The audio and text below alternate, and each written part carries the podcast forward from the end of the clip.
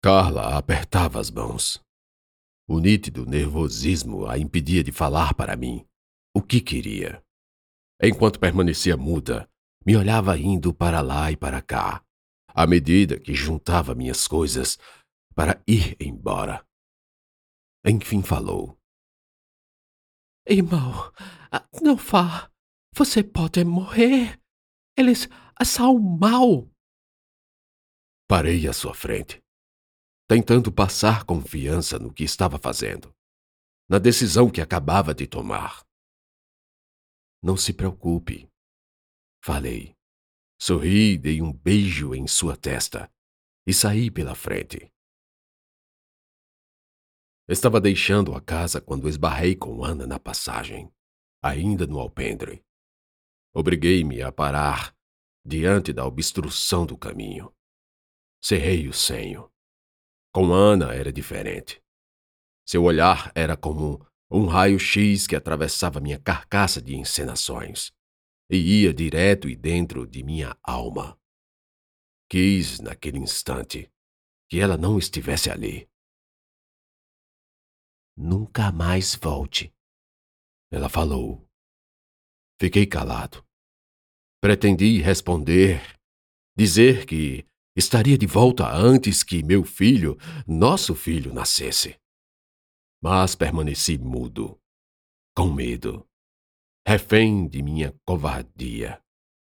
Ela saiu da frente, me concedeu a passagem, e atrás dela Barbosa me esperava.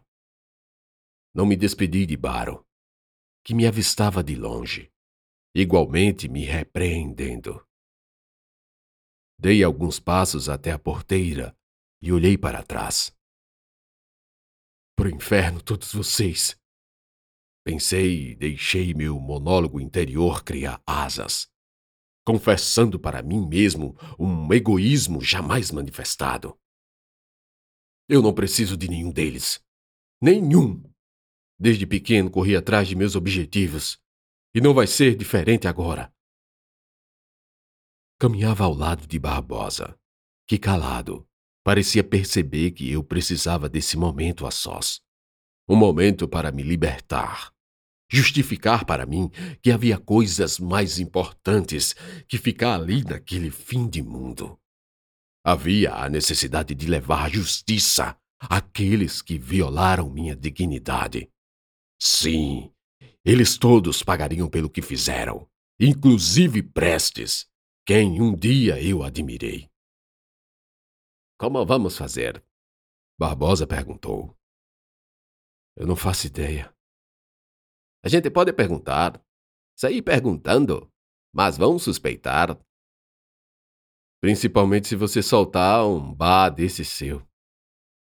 Barbosa ficou em silêncio, mas sorriu de canto de boca. Aí perguntou: Bah, e nós vamos desarmados? Sem rumo, sem armas, sem transporte, sem dinheiro substancial para despesas ordinárias. Tal era a situação. Entretanto, uma coisa de cada vez. E dinheiro vem sempre em primeiro lugar. Vamos para Teresina. Dias depois da notícia de que a coluna abandonou o cerco da capital, tudo voltava a ser como antes. Aliás, um modo de vida que eu não conhecia. Então, para mim, a cidade mais parecia um deserto de ruas. Bem próximo à catedral, na arborizada Praça Saraiva, pedi a Barbosa para me esperar e evitar falar com qualquer um. Também pedi para que guardasse aquele chapéu enorme, as botas e o poncho. Ele anuiu e eu parti para o primeiro desafio. Entrei pelos fundos da igreja, pulando o muro que circundava o pátio interior, e onde geralmente estavam as freiras que cuidavam dos afazeres cotidianos. Nada difícil de realizar, embora meus machucados me cobrassem uma resistência maior à dor. Já intramuros, entrei num dos corredores. Irmão Paulo! Uma freira exclamou quando me viu se esgueirando. Ah, irmã! Me compus e fiz uma pequena reverência. O espanto dela me indicou que provavelmente não sabia de nada. Mas não arrisquei e falei. Estou com fome. É, cheguei atrasado da viagem. Ah! Outra exclamação. Ah, pensei, quer dizer, ah, pensávamos todas aqui que não voltaria. O bispo nos disse que sua família, vinda da Bahia, organizou uma. uma. Como é que se fala? Mas é que adiamos a viagem. Ela refletiu. Eu não. Que história teria o bispo contado? A freira era uma senhora, Madalena que se chamava, cabelos lisos, enfiados num lenço sobre a cabeça, boca entreaberta, lábios finos, os olhos claros, tremiam titubeando na conclusão. Acho que minha resposta não se encaixava na cadeia lógica dos pensamentos da irmã. Então não a deixei continuar pensando. Irmã, estou um pouco atrasado. Onde está o bispo? Ele, acho que ele sa saiu. O irmão entrou por onde? Pela frente. Mas eu não ouvi. Não vi ninguém. Ela completou fechando a cara. Daí notei que não podia insistir. Irmã, me desculpe, mas devo falar a verdade. Baixei a cabeça. Sem olhar para ela, confessei. Eu não queria que ninguém me visse. Então entrei pelos fundos, pulando o muro. Ergui a cabeça e a boca da irmã, antes entreaberta, se escancarou. Comecei a encenar um tremor no rosto, encarando-a sem piscar, e com isso forçando minhas glândulas lacrimais a produzir lágrimas. Me perdoe, irmã, balbuciei. Mas eu, eu não queria me despedir de ninguém, e isso me envergonha agora. Terminei choramingando, espremendo os olhos para que a água escorresse deles. Baixei novamente a cabeça para enxugá-los. Irmão Paulo, por quê? Vocês me acolheram, me deram morada, comida, alimento espiritual. E tudo que pensei, no meu egoísmo infinito, foi viver Carla e se encontrar com ela uma última vez, movido pelo pensamento maldoso. Irmão. Sim, irmã. Ainda por cima, não venci os desejos da carne. Deus seja misericordioso. Não fique assim, irmão. Venceu, sim. Está aqui me contando. Por um instante, me vendo se sacudindo todo, Irmã Madalena não soube o que fazer. Olhou para um lado e depois para outro, indecisa de qual rumo tomar. Vou só comer e depois vou embora, já que o bispo não está. Falei mais calmo. Muito bem, então. A senhora pode preparar para mim. Não me sinto digno de tocar nas coisas dessa casa de Deus. Ah, não diga isso. Ela alisou meu ombro. Mas está bem, eu preparo. V vamos, venha comigo. Eu prefiro rezar, irmã, disse com altivez, me endireitando, me ajoelhar perante Deus e pedir perdão. Ela balançou a cabeça com um longo sim, como se a ação fosse mais que necessária. Ergueu as mãos para o alto, as duas, e murmurou algo. Depois me disse: Quando terminar a oração, sua refeição material estará na cozinha. Obrigado, irmã. Ela seguiu para um lado e eu para outro. Mas o meu destino não era a capela de oração, e sim os aposentos do bispo. Vá, chefe!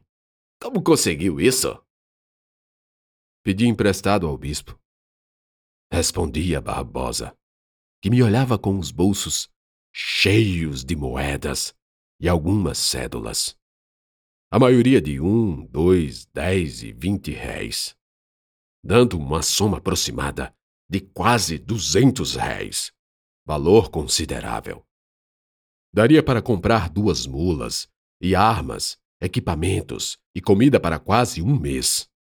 Certamente ele não acreditou, mas também não me repreendeu, obviamente. A verdade é que eu não peguei emprestado. Eu furtei esses recursos do cofre da igreja. Finalmente, eu era o Jean Valjean que o bispo Severino um dia sugeriu que fosse. Quinze, quinze, quinze. Hum, quarenta e cinco, noventa. Números mentais que os lábios do bispo leram quando abriu o cofre certa vez e eu, à distância de um ouvido bom, captei tudo. Não foi tão difícil decorar, embora na ocasião sequer passou pela minha cabeça que um dia eu me tornasse um credor da igreja. Credor? Claro. Pois sempre guardei apenas para mim o compromisso de devolver, em acréscimos ao dízimo que era meu dever. Ou seja, Aqui e ali devolveria com 15, 20, quem sabe 30% dos meus ganhos, até o dia de quitar minha dívida com Deus. Com a sequência numérica do segredo gravada na memória, tudo o que fiz foi arriscar algumas tentativas, girando o mecanismo para a esquerda e para a direita, até acertar. Abrir a caixa de metal maciço e de dentro retirar absolutamente tudo de valor que eu pudesse carregar nos bolsos. Com um problema menos, com certeza o maior de todos. Agora nos restava escolher a direção. Que direção? Vamos para Recife, falei. Há aproximados três ou quatro meses, quando confabulei com Távora na casa de um membro da elite política de Floriano, ouvi alguns conspiradores falarem em revoluções em outras cidades do Nordeste, dentre as quais Recife, digna de nota de ser a capital. Assim, o que em outra ocasião seria apenas um estalo de lembrança, tornou-se a fundada suposição de que a coluna estivesse indo na direção de Recife. Daí porque tive que mencionar lá atrás esse encontro a princípio despropositado. Contei a Barbosa, e ele concordou, ou ao menos não interpôs nenhuma objeção. O que mais poderíamos fazer? Ou que caminho poderíamos tomar? Não podíamos sair perguntando em todo canto para qual direção os revolucionários foram. Não só por causa do sotaque de Barbosa, mas porque poderiam nos confundir com rebeldes perdidos, membros desgarrados, desertores, e mesmo por isso não ganhavam simpatia de ninguém. Por outro lado, a ideia de que somente sulistas compunham o exército de Prestes já não se sustentava, já que em todos os lugares, mais e mais soldados regionais engrossavam a coluna. Então tínhamos que ter um destino. Mas vamos direto para Recife? Barbosa perguntou. Não, não ir diretamente. Podemos pelo menos saber para que lado eles foram e depois contornar, seguir a uma distância segura. Parece maluqueira, chefe. Parece sim. Mas o, o que importa é ir, mesmo que não dê em nada. Andar tanto para não se vingar? Óbvio que não. Mas eu não tenho pressa. Como esse prato frio mesmo. Pelo resto do dia, fomos à feira para comprar mulas, armas e munição, comida. Não foi difícil gastar parte do dinheiro nessas coisas. Com barganha e escolhas corretas, estávamos bem armados, com dois revólveres, um SW-44 e um 38, além de um rifle Springfield M1903, absurdamente caro mas, segundo Barbosa, uma ótima arma de precisão. Adquirimos duas boas mulas seladas, com alforjes e tudo, e ao fim fomos a uma mercearia. Pode ficar com troco, falei para o dono da bodega, que sorriu com a gengiva nua. Bem próximo de mim, dois homens conversavam. Diz, diz, diz que lá a, a bala comeu, mas o, o tá de Prestes foi-se embora. Disse um ao outro. Parecia bem empolgado em contar, embora fosse gago. Eles iam se lascar aqui também.